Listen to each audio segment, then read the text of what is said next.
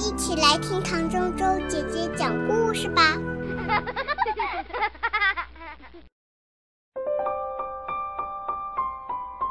别取笑我的朋友。一、二、三、四、五，嘿嘿，老鼠就快要掉进陷阱里啦！蹦蹦高兴地把一颗小奶酪旗子放在旗格里。太不公平了！你又要赢了。跳跳沮丧地大发牢骚。突然，他听到蹦蹦身后有奇怪的声音，树丛里有个东西在动。跳跳被吓了一跳。呃，蹦蹦，跳跳悄悄地说：“你背后树丛里那边有个东西。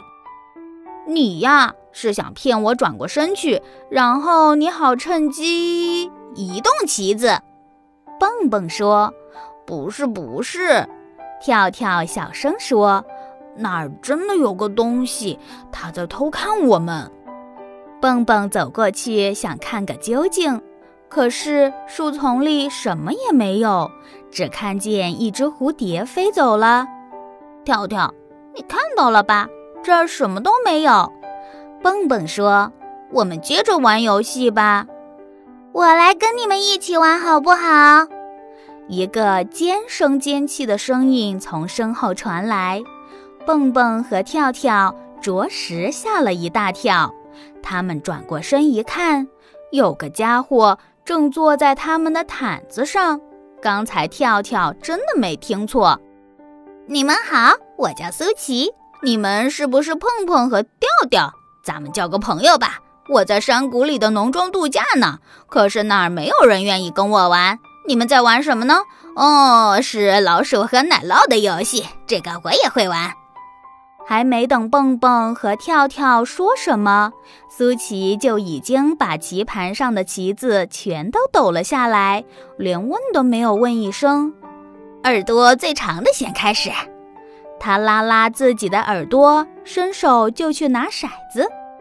首先，我们的名字叫蹦蹦和跳跳。跳跳说：“其次，我的好朋友蹦蹦的耳朵比你的长多了。”苏琪猛地盯住蹦蹦的耳朵看，我们家就属我的耳朵最长了。不过，你的耳朵真的是很长，很棒啊！蹦蹦听了，心里很得意。嗯。呃，既然你这么说，苏琪凑近蹦蹦的耳朵，叽里咕噜地说：“你那位朋友啊，恐怕是当初分耳朵的时候忘了喊‘这里我也想要一对耳朵’。”蹦蹦听了也哈哈大笑起来。哼，别以为你们说悄悄话我就听不见。跳跳生气地说：“你刚才说什么？我全都听到了。”苏琪听了，笑得更起劲了。不过呢，这样倒也有个好处，就是从来不用洗耳朵。既然你们在一起这么高兴，那你们就自己玩好了。跳跳说完，生气地回屋里去了。哎呀，这家伙生气了，像个酸黄瓜。苏琪咯咯地笑着：“酸黄瓜哟，酸黄瓜。”跳跳既生气又伤心，他倒不是很生气那小猪取笑他，让他特别难过的是，好朋友蹦蹦居然也取笑他。来，我们玩捉迷藏吧。苏琪说：“我先藏，你来找。”我们去问问跳跳要不要一起玩好吗？蹦蹦说：“让他生气去吧。”苏琪说着，就把蹦蹦拉到了栗子树下。好，你在这儿站着，要数到二十哦。苏琪说完就跑开了。蹦蹦大声地数着：一、二、三、四、五。不一会儿，他大喊一声：“二十！我来喽！”蹦蹦到处都找遍了，树丛里。工具棚里，房子后面，连储存雨水的大木桶里都看了，可是苏琪就像从地球上消失了一样，是不是躲进屋子里去了呢？蹦蹦心里想着，进了屋子。跳跳正躺在沙发上看书呢。苏琪在这儿吗？蹦蹦问。不在，你的苏琪不在这儿。跳跳不高兴地回答：“请不要打扰我。”蹦蹦叹了口气。跳跳还在生气呢。蹦蹦清了清嗓子，想对跳跳说点什么，忽然听见苏琪在屋外大声欢呼：“嘿，我赢啦！哎，跟你玩太没劲了。”苏琪无聊地打了个哈欠：“嘿嘿，看，窗口那儿，那酸黄瓜在看着我们呢。”这下子，蹦蹦终于忍不住了：“你这可恶的小猪仔！”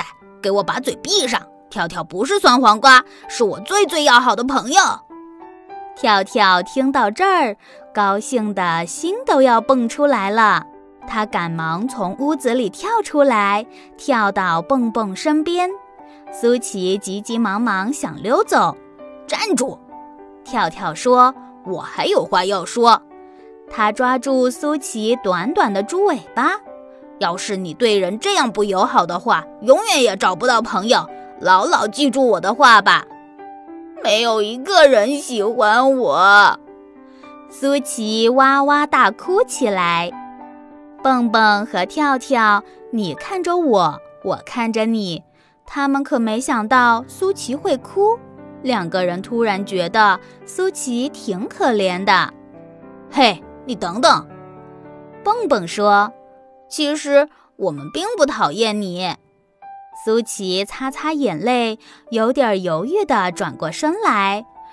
真真的吗？他小心翼翼地问，眼睛里闪着光。当然啦，像你这么根小香肠，谁都会喜欢的。跳跳挤挤眼睛说。苏琪恼怒地看着跳跳，刚想回敬一句尖酸的话。却突然明白了，跳跳是在友好的开玩笑呢。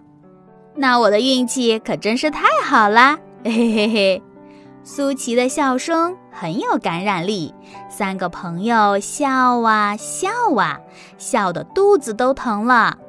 整个下午，他们愉快地坐在毯子上说说笑笑，喝着自制的果汁儿，享用熊婆婆烤的美味燕麦小甜饼。当然啦，他们还一起玩老鼠和奶酪的游戏。腮帮子最鼓的先开始，看我的！蹦蹦说着，鼓起腮帮子，伸手就去抓骰子。请等一等，苏琪深深地吸了一口气，也用力鼓起腮帮子。蹦蹦好惊讶，苏琪的腮帮子鼓得可真不赖。